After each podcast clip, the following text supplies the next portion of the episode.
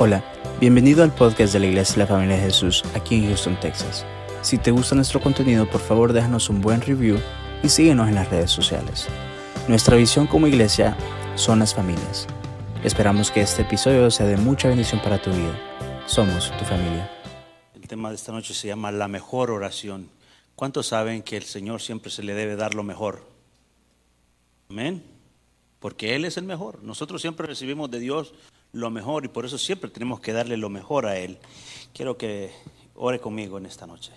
Padre, en el nombre de Jesús venimos delante de ti, Señor, como un pueblo, como una familia, como la familia de Jesús a exaltar y a bendecir tu nombre, Señor. Yo te ruego que bendigas la palabra de esta noche, bendice mis labios, Señor, bendice también las vidas de mis hermanos que estamos acá reunidos, Padre Santo, y bendice también los hermanos que nos ven a través de los medios. En el nombre poderoso de nuestro Señor Jesucristo, amén y amén. Podemos sentarnos, hermanos.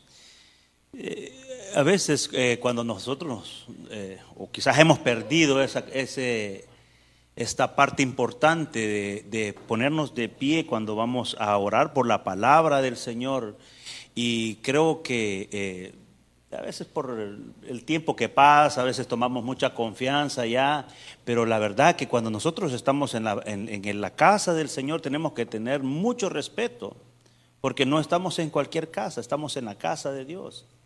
Y venimos a aprender y venimos a, a escuchar eh, lo que el Señor quiere para nuestras vidas. Amén.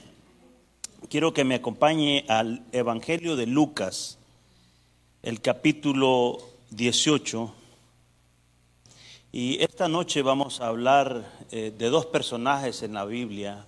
Por eso el tema se llama La mejor oración. va a decir usted, uh, yo les pedí que, que leyéramos la NTV. Si usted tiene la Reina Valera, eh, pues le voy a pedir que por un momento nos, desconectemos de la Reina Valera y vamos a leer la NTV porque está bastante específico. Lo que dice, leo la palabra del Señor en el nombre del Padre y del Hijo y del Espíritu Santo. Luego Jesús contó la siguiente historia a algunos que tenían mucha confianza en su propia rectitud y despreciaban a los demás. Dos hombres fueron al templo a orar uno era fariseo y el otro era despreciado, era un despreciado cobrador de impuestos. El fariseo, de pie, apartado de los demás, hizo la siguiente oración. Pongamos atención, ¿qué clase de oración la que hizo este fariseo? Te agradezco, Dios, que no soy un pecador como todos los demás. No engaño, no peco y no cometo adulterio y nada soy como ese cobrador de impuestos. Estaba ahí señalando a, un pobre cobrador de impuestos. El fariseo dice, ayuno dos veces a la semana y te doy el diezmo de mis ingresos. Imagínense, ese era un buen miembro de, esa congregación, ¿verdad? Porque dice que ayunaba y daba buen diezmo, pero ya lo vamos a ver más adelante, amados hermanos, que no es lo que damos, sino lo que realmente somos dentro de nosotros mismos, porque Dios no está interesado en nuestro dinero, Dios está interesado en nuestro corazón.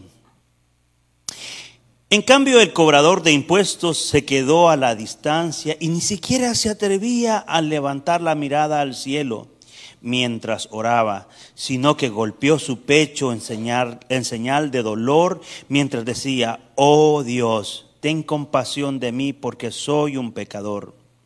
Les digo que fue este pecador y no el fariseo quien regresó a su casa justificado delante de Dios. Pues los que se exaltan a sí mismos serán humillados y los que se humillan serán exaltados. Qué hermoso es el Señor, hermanos. Qué hermoso es el Señor cuando dice esta palabra. Y primero vamos a, ver qué es lo que significaba o qué representaba un fariseo en el tiempo de Jesús. Se, se dice que el fariseo era una persona con poder político, tenía mucha influencia en el gobierno y estaba eh, ejerciendo hasta cierto punto autoridad porque eran de aquellos que les gusta guardar la ley. Para ellos la ley era lo más importante. O sea que ellos todo el tiempo estaban buscando, perdón, ah, eh, andaban, eh, el, fariseo se enfocaba en la ley, quería que todo mundo viviera bajo la ley y que no, no quería que los demás fallaran. Y es bueno, es bueno que las demás personas no fallen porque dice la Biblia que tenemos que cuidarnos unos con otros, ¿verdad? Pero a veces nosotros cometemos el error de querer, de querer asumir el papel de Dios. Y nosotros no somos Dios, hermanos. Nosotros no somos Dios para poder corregir a los demás. El único que puede corregir nuestras vidas es Dios a través de su Espíritu Santo.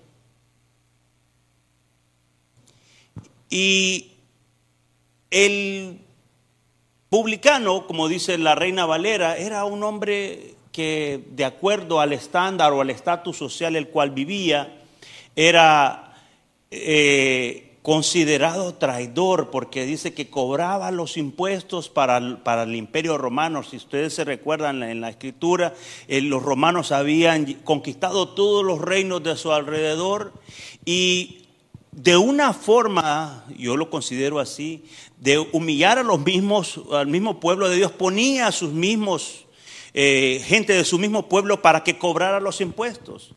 Era bastante humillante. No crea que el trabajo del publicano era un buen trabajo, porque era despreciado por su propio pueblo. Era visto como, como el traidor.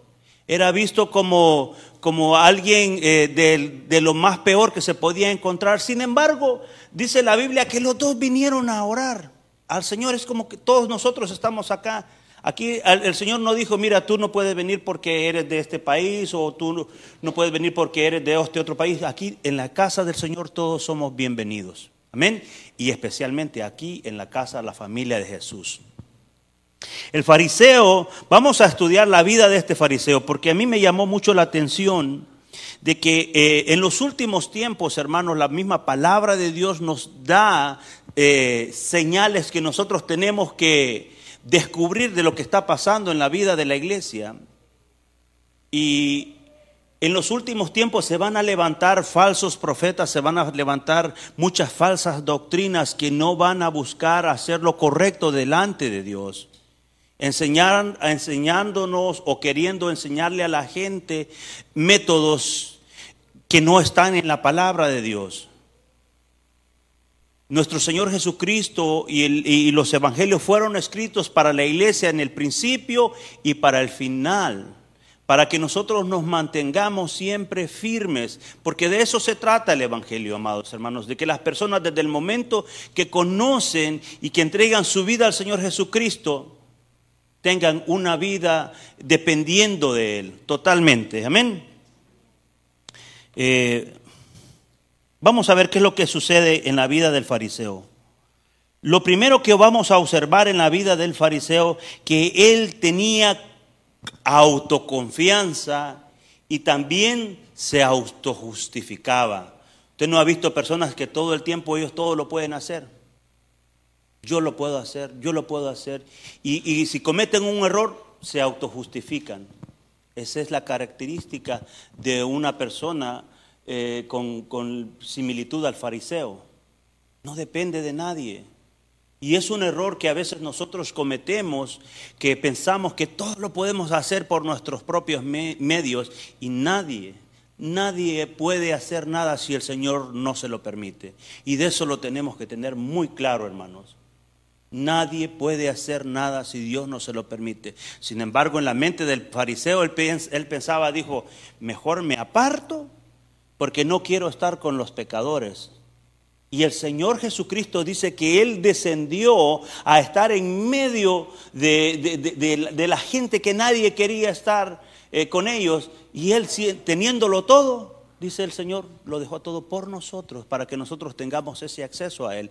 Por eso el Señor es un Señor que todavía sigue salvando gente, amados hermanos. Y ese es el trabajo y la misión de la iglesia que tiene que entender de que nuestra función en este tiempo que el Señor nos ha permitido seguir acá en esta tierra, tenemos que seguir alcanzando a aquellos, no con la soberbia, porque yo pienso que eh, la actitud que había tomado el, el fariseo era con el pecho bien levantado, y a veces el orgullo entra a nuestra vida muy fácilmente. Cuando le, abrimos la puerta, hermano, entra y nos sentimos mejor que otros. Y, pero el Señor reprenda a un espíritu orgulloso en nosotros. El Señor nos aparte de ser orgullosos y creer que somos mejor que otros, porque no lo somos.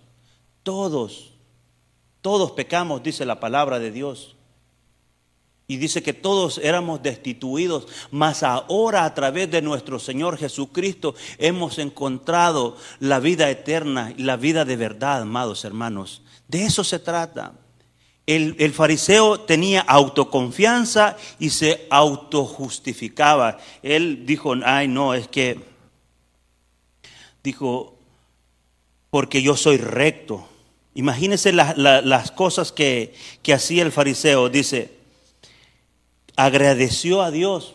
Debemos agradecer a Dios, pero a veces agradecemos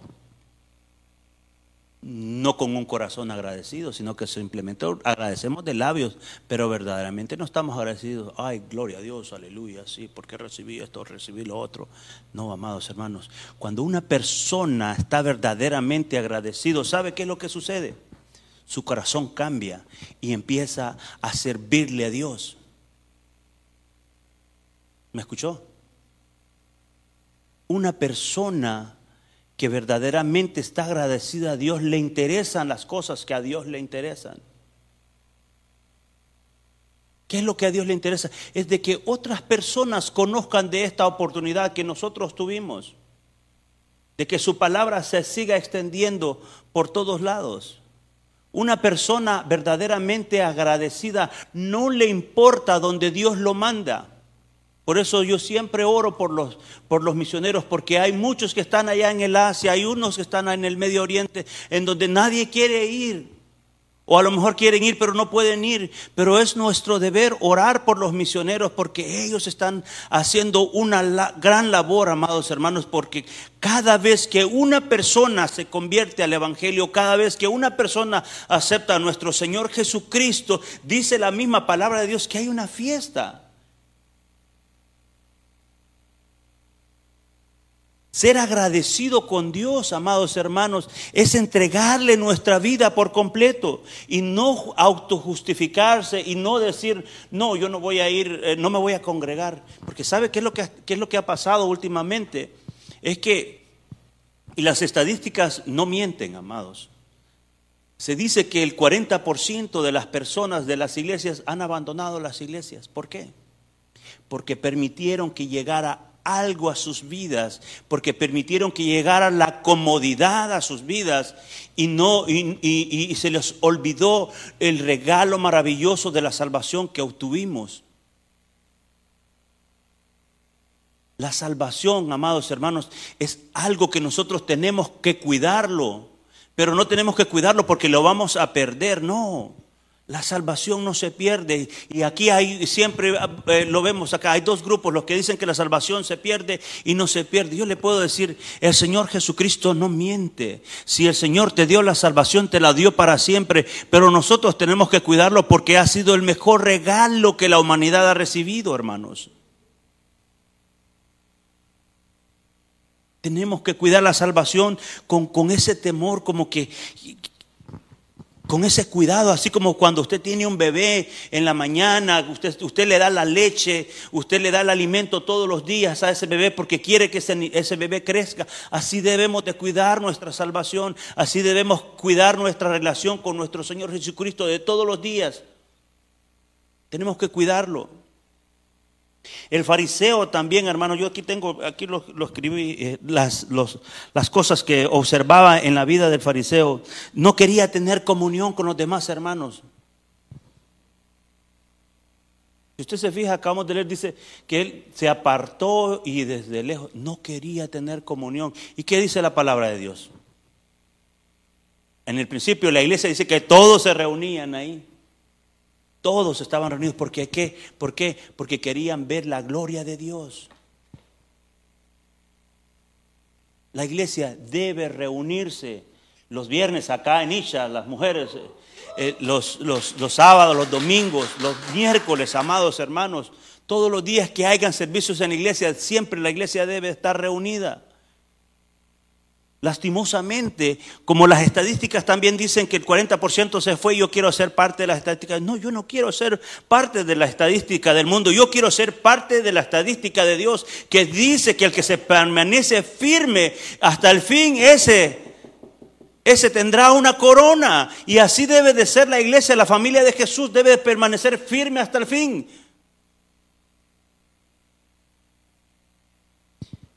No quería estar con sus hermanos. Se enfocaba en sí mismo y en ver los errores de los demás. Wow.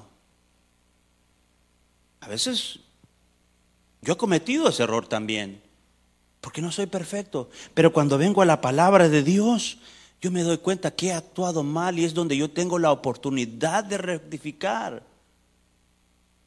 Todos tenemos la oportunidad de rectificar nuestra vida porque podemos encontrar los errores de todo mundo. Podemos, si nosotros nos empezamos a buscar los errores, mire, no me gustan los zapatos, no me gusta el pantalón, no me gusta la camisa, todo no nos gusta. Vamos a encontrar errores, amados hermanos y hermanas.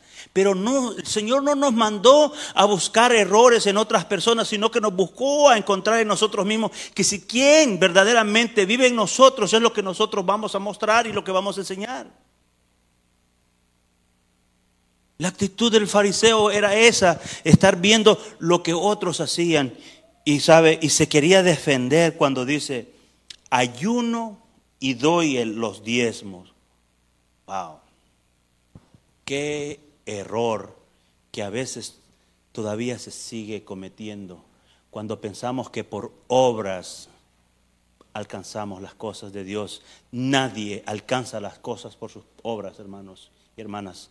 Las obras deben de ser el fruto, del, porque el Espíritu Santo que está en nosotros eh, debe de producir esas, esas obras. Dijo, yo ayuno. El ayuno es muy importante y es uno de los pilares también de la vida de un cristiano. Los diezmos son importantes, hermanos. Pero todo tiene que, tiene que eh, suceder en el entendimiento, porque si una persona ayuna simplemente porque, porque todos están ayunando, por ejemplo, en los 21 días que estamos haciendo ayuno, ay, ¿qué está pasando en los, primeros 21 días del año de, de cada Vamos a ayunar. No, hermano, usted tiene que acercarse, usted tiene que planear, tiene que hacer un plan de ayuno. O tenemos que hacer un plan de ayuno. ¿Sabe por qué? Porque en el ayuno Dios responde. ¿Cuántas veces no hemos visto acá dentro de la congregación que el Señor ha dado respuesta a través de los ayunos? Hemos visto casas, hemos visto vientres fertilizados, hemos visto tantas cosas, amados hermanos, que deberíamos, quizás nuestra vida debería ser un estilo de vida, de ayunar todo el tiempo. Pero eso no es lo importante de que porque yo ayune, no, porque debería de ser nuestra responsabilidad, que porque diezmo, imagínense, el fariseo pensaba que con sus diezmos podía comprar al Señor, al Señor nadie lo puede comprar. Nadie puede comprar la bendición de Dios. ¿Sabe la única forma que nosotros podemos comprar la bendición? Vamos a decirlo y lo voy a poner entre paréntesis, comprar la bendición del Señor es cuando somos obedientes a Él. Es, es, don, es como se dice, es don deal, ¿verdad? Así se dice. Ah, es, es, es un negocio completo. Cuando nosotros entregamos nuestro corazón al Señor, el diezmo, amados hermanos, usted no siente que es una carga, usted no siente que le está dando a nadie, usted siente y usted sabe que lo está haciendo para el Señor. Y esto es un principio, amados hermanos. Un principio que la mayoría de la, de la, en el mundo se le olvida. Se le olvida y piensa que, ay no, justamente hoy me, decían unas personas, uh, ahora que eres el pastor de la iglesia vas a traer un Mercedes Benz y vas a venir acá teniendo un, un concepto equivocado, porque hemos permitido como iglesia, y digo, hablando en lo general, de que el mundo pueda utilizar esas palabras en contra de nosotros, porque no hemos tenido el valor de levantarnos y decirlo, ¿sabes qué? No puedes decir eso. Yo le tengo que explicar a la gente si le sabes una cosa. Si tú nunca lo has experimentado, no me puedes decir. Yo lo he vivido, yo lo he experimentado, Dios me ha bendecido. Porque no se trata también, amados hermanos, del dinero, no es el dinero, es el corazón, hermanos. Porque dice la palabra del Señor que de donde está eh, eh, tu corazón, ¿cómo dice? Donde está tu tesoro, ah, ahí está tu corazón. El Señor lo que quiere de nosotros primeramente es nuestro corazón. Y cuando una persona da, eh, da por agradecimiento y por convicción. Nunca, fíjese bien, nunca aquí en nuestra iglesia, nunca nadie me dijo usted tiene que diezmar. No. No. Porque eso debe de ser muy personal. No es para que yo tenga que decir, uh, yo diezmo. ¿Y cuánto diezmo? el, fariseo estaba diciendo todo lo que hacía por el Señor. Y no es así, amados. Esta es una relación personal con Él. Lo que usted y el Señor tienen arreglado, Él se encarga. Dice el Señor, pruébame en esto. Y vas a ver si no voy a abrir la ventana de los cielos. Dame tu corazón y vas a ver si no te voy a bendecir. Es así. Pero la actitud y el pensamiento del fariseo era que quería y podía comprar al Señor. No se puede. No se puede. El Señor no se vende. La actitud de, del fariseo era humillar también. Imagínense qué, qué terrible, ¿no? Que a veces sucede eso que porque quizás ya estamos un poquito mejor que otros y ya nos sentimos más que otros, no. O porque el otro tiene el peor trabajo, el, el, cobrador de impuestos sí tenía el peor trabajo. Él tenía el peor trabajo. Porque no es fácil, amados hermanos, que, la, que tu mismo pueblo te rechace. No es fácil que tu mismo pueblo esté conspirando contra ti, porque no crea. Algunos creen que cuando el Señor da esta parábola se está refiriendo a Mateo, porque usted se recuerda cuál era el trabajo de Mateo. Algunos creen que se trataba de él y, y se dio cuenta, Mateo estuvo en el ministerio del Señor Jesucristo, pero para los fariseos no calificaba. Para los fariseos decían, no, ¿cómo es esto? Este hombre, ¿cómo va a ser el Mesías? Si solamente con pecadores anda? ¿Cómo va, ¿Cómo va a ser posible? Este no es el enviado. ¿Sabe? Cada vez que yo estudio la palabra de Dios y cada día que va pasando, yo me voy todavía más gozando y gozando más, amados hermanos, porque todo lo que pasa a nuestro alrededor da testimonio que nuestro Señor Jesucristo es la única salvación. Eh, en estos días he tenido la oportunidad de estarle predicando a Egipto. Pastor, ¿cuándo si no lo hemos visto salir de aquí? Amados hermanos, el Señor mueve los cielos, mueve la tierra, mueve todo lo que sea necesario para que nosotros lleguemos. Tengo un compañero de trabajo que es de Egipto y le estoy predicando la palabra de Dios. Y me dice, ay no, pero es que nosotros no creemos que, Jesús es, eh, eh, que es el Hijo de Dios. Y le digo, ah, pero sí creemos que Él fue al cielo y va a volver a la tierra. Y le digo, ¿qué te falta? ¿Qué? Eso es solamente cambiar ese pensamiento. Amados hermanos, hasta en sus propios libros dice que Jesús va a volver a establecer el reino y ellos todavía les cuesta entender que nuestro Señor es el que es el, único que puede eh, eh, alcanzar la salvación.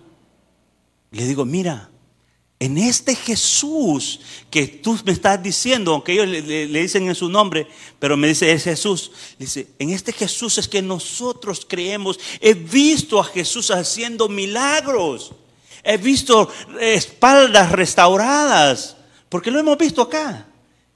Hemos visto cómo el Señor ha sanado personas. Le digo, este Jesús le digo, solo lo único que tienes que hacer es creer en Él. Y te vas a dar cuenta que como tú dices que va a volver un día a establecer su reino, tú puedes ser parte de ese reino.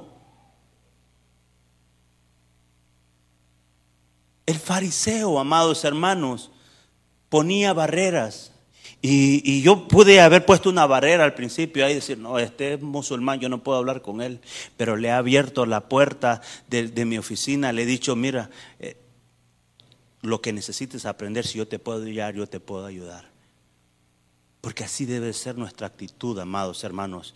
Saber que lo que nosotros hemos llegado a aprender, lo, que nosotros hemos llegado a hacer en esta vida, amados hermanos, solamente se lo debemos a Él. Él nos da el conocimiento, Él nos da la habilidad para poder nosotros alcanzar. La actitud del publicano fue una oración sencilla. Yo creo que fue una oración tan sencilla, porque al, Señor no le podemos adornar con palabras también, amados. Mire, la, oración del, del publicano, vamos a ver si la encuentro nuevamente aquí, dice,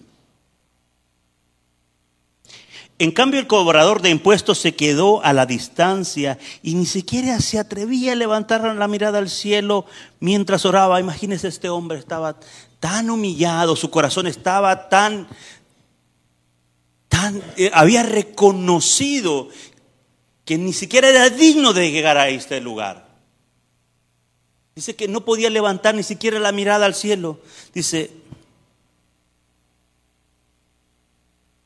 se atrevía a levantar la mirada al cielo mientras sino que golpeó su pecho en señal de dolor mientras decía, oh Dios, ten compasión de mí porque soy un hombre pecador. ¿Sabe qué es lo que necesita el hombre? Simplemente reconocer que necesita de Dios. No hizo una oración con muchas palabras, no le puso muchos adornos, no hizo una, oración eh, eh, exagerada, simplemente dijo, Señor, yo reconozco que soy pecador, que, que tengo el peor trabajo. Sin embargo, dice la escritura que este hombre fue justificado por esa oración, por la mejor oración que hizo en su vida, una oración de arrepentimiento porque eh, si, si, pensamos que fue Mateo al que el Señor le, eh, se refería en esta parábola, usted se recuerda que en el instante dice que Mateo siguió al Señor Jesucristo. Y es lo que debe de suceder en la vida de una persona, amados hermanos. Cuando el Señor se acerca a tu vida es para que tú te levantes y dejes de hacer todo lo que estás haciendo y empieces a seguir sus caminos. Es así como nuestra actitud debe de ser. Si fue Mateo, bendito sea el nombre del Señor, ¿no? Porque hasta nos escribió el primer evangelio que nosotros conocemos en el Nuevo Testamento. Le dijo, ven, ahora ya no vas a cobrar impuestos, ahora vas a ser mi discípulo. La actitud de el publicano fue una actitud de reconocimiento al único Dios verdadero. ¿Sabe? Cuando nosotros nos arrepentimos de nuestros pecados, porque todos los días pasan pensamientos locos en nuestra cabeza, hermanos.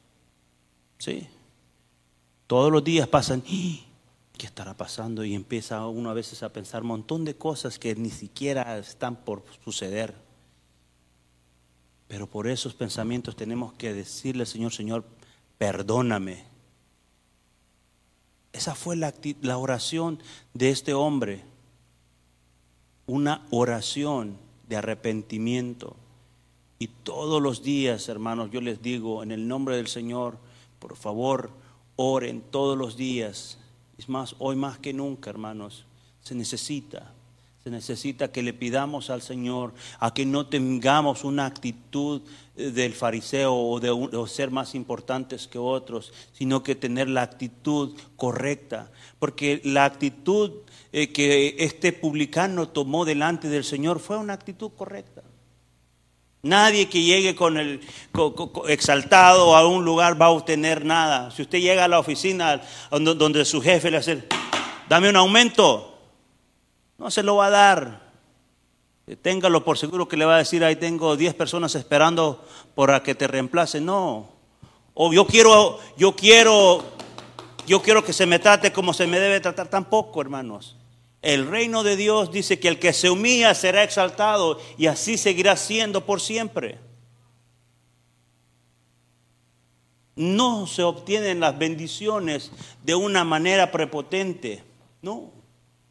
Bendiciones de Dios se obtienen simplemente cuando usted y yo nos volvemos obedientes al Señor. Yo quiero ser. No, tomemos la actitud correcta.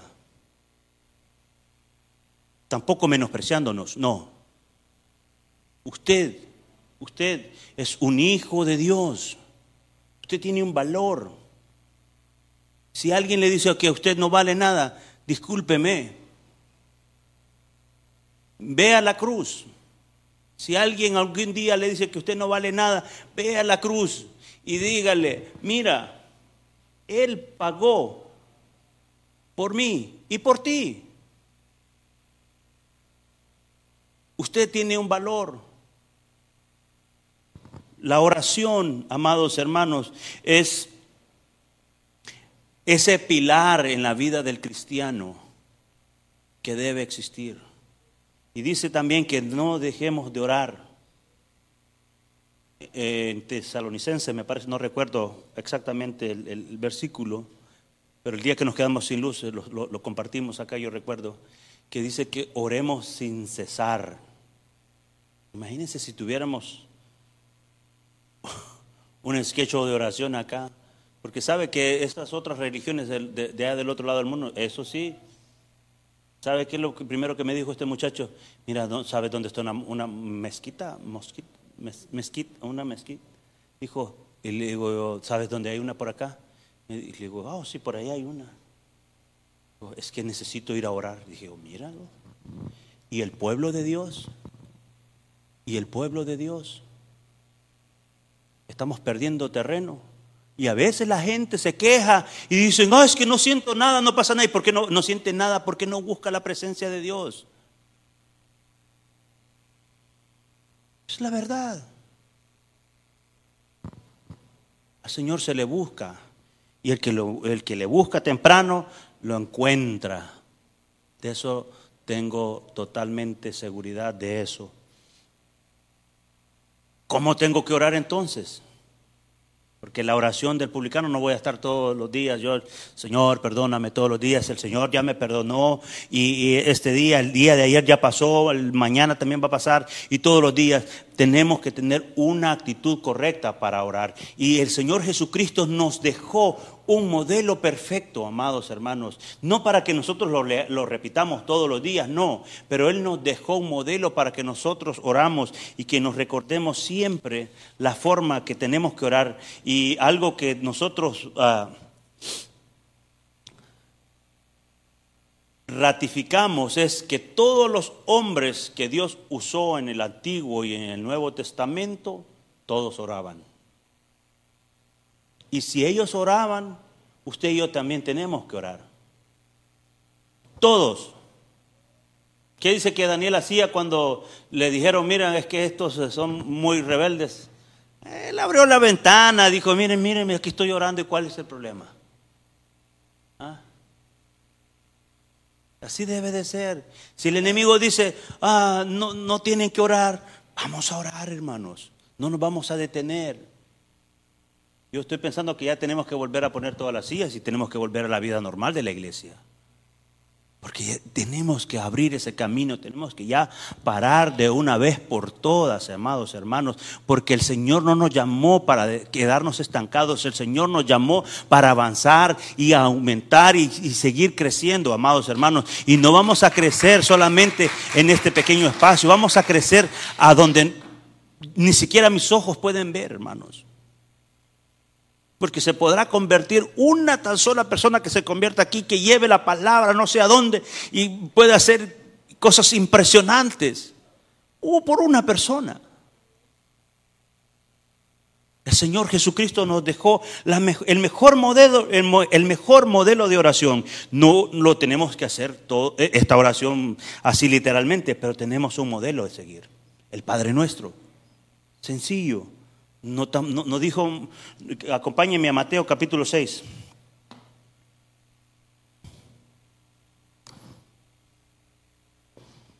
Así rapidito les leo del versículo 5 en adelante, dice así, cuando oréis no seas como los hipócritas, porque ellos aman el orar de pie en las sinagogas y en las esquinas de las calles para ser vistos por los hombres. De cierto os digo que ya tienen su recompensa, mas tú cuando ores entra en tu aposento y, y cerrada la puerta, ora a tu Padre que está en secreto y tu Padre que te ve en lo secreto te recompensará en público.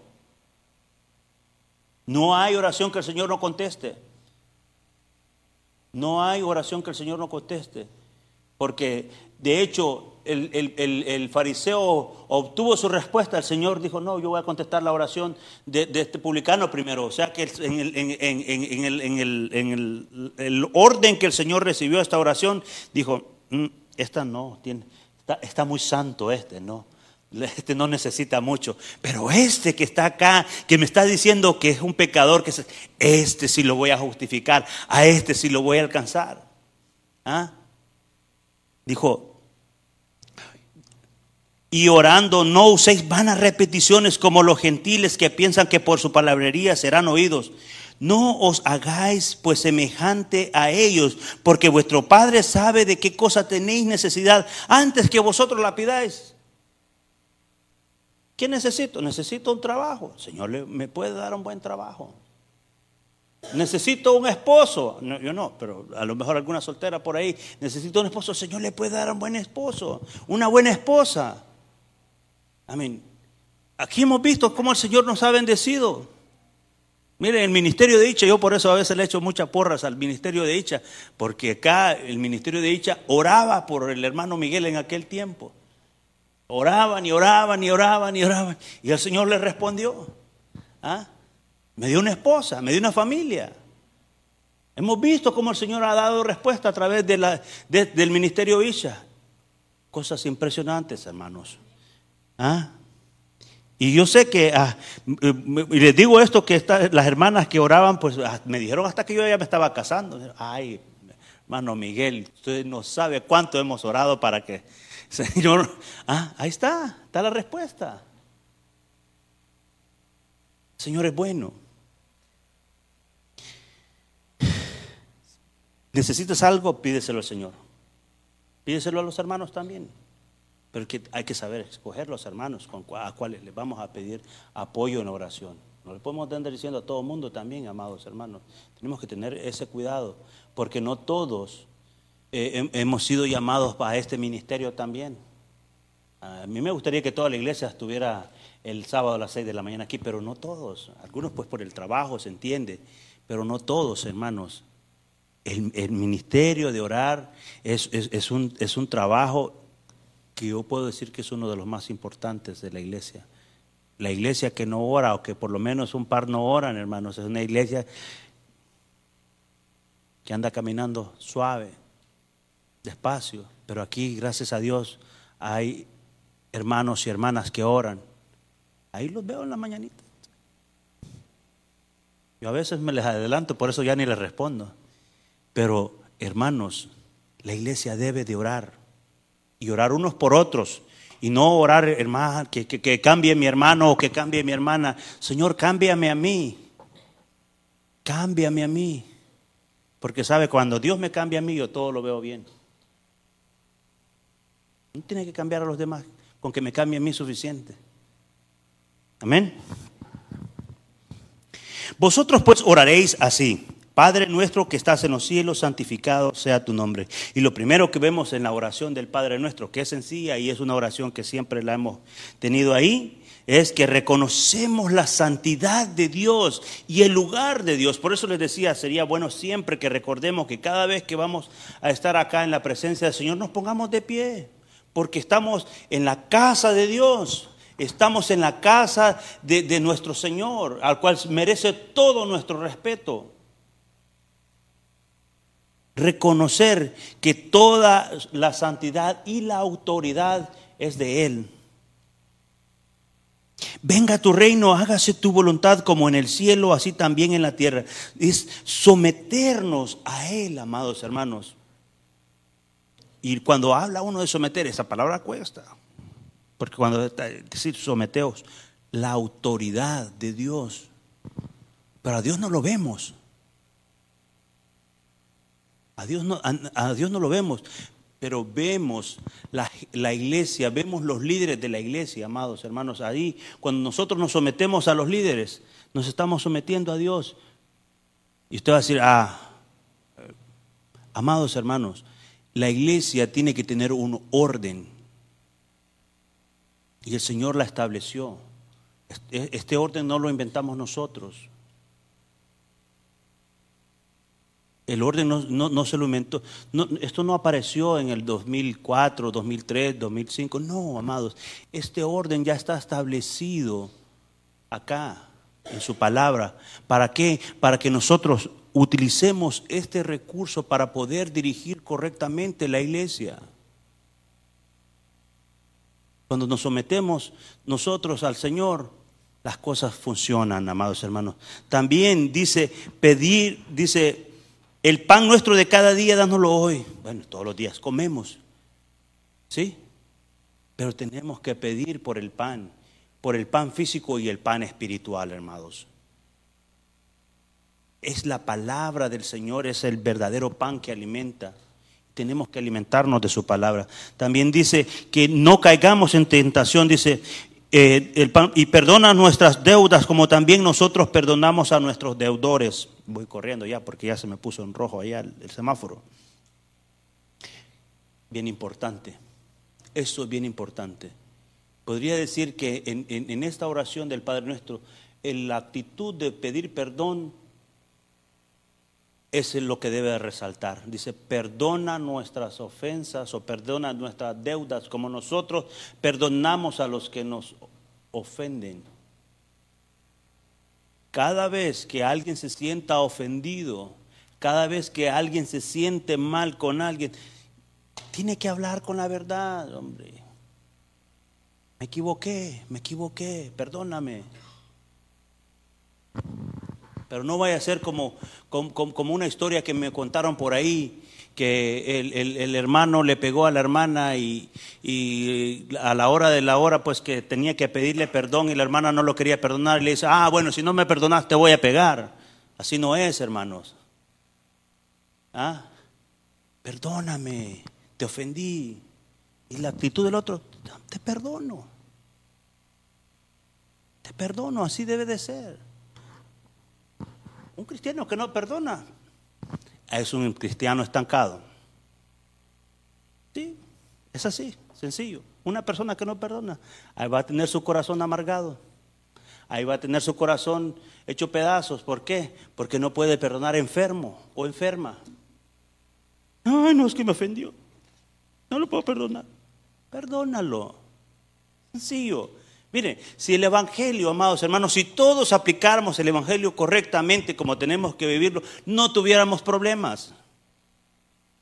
No fuera necesario, sí.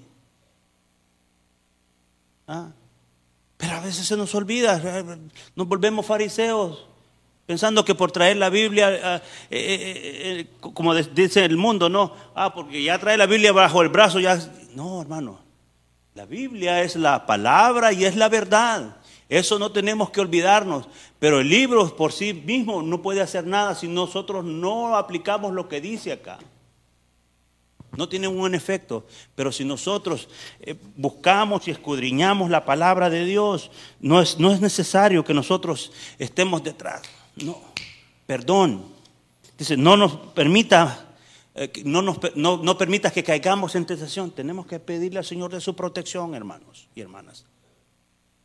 En la calle a veces pasan cosas. O en el trabajo. La tentación, ¿qué es la tentación? ¿Qué puede ser? El hombre. Mujeres. Las mujeres, los hombres. O los que antes les gustaba agarrar las cosas que no, no, eran de ellos. Lo que no es tuyo no es tuyo, hermano. Lo que no es tuyo no es tuyo.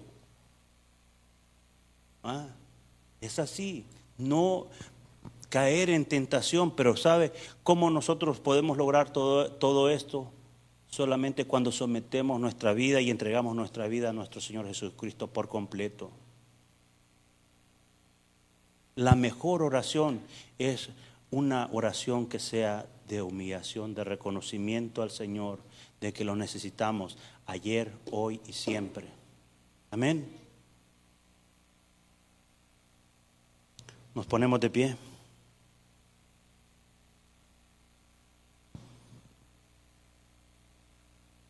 Padre, te damos gracias en el nombre de Jesús por la actitud, Señor, que nos muestras a través de la vida de este publicano, Señor.